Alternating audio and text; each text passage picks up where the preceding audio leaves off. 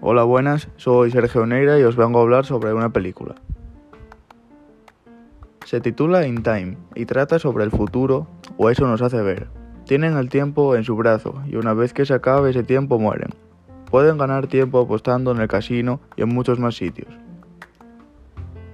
El autor, Andrew Nichol, se enamora de la hija de un hombre rico en tiempo, y se escapan los dos y son buscados por todo el mundo por la policía, y se disponen a robar bancos con muchas máquinas de tiempo dentro de ellas, para así poder vivir escondidos, tranquilos y sin falta de apostar algo para conseguir tiempo.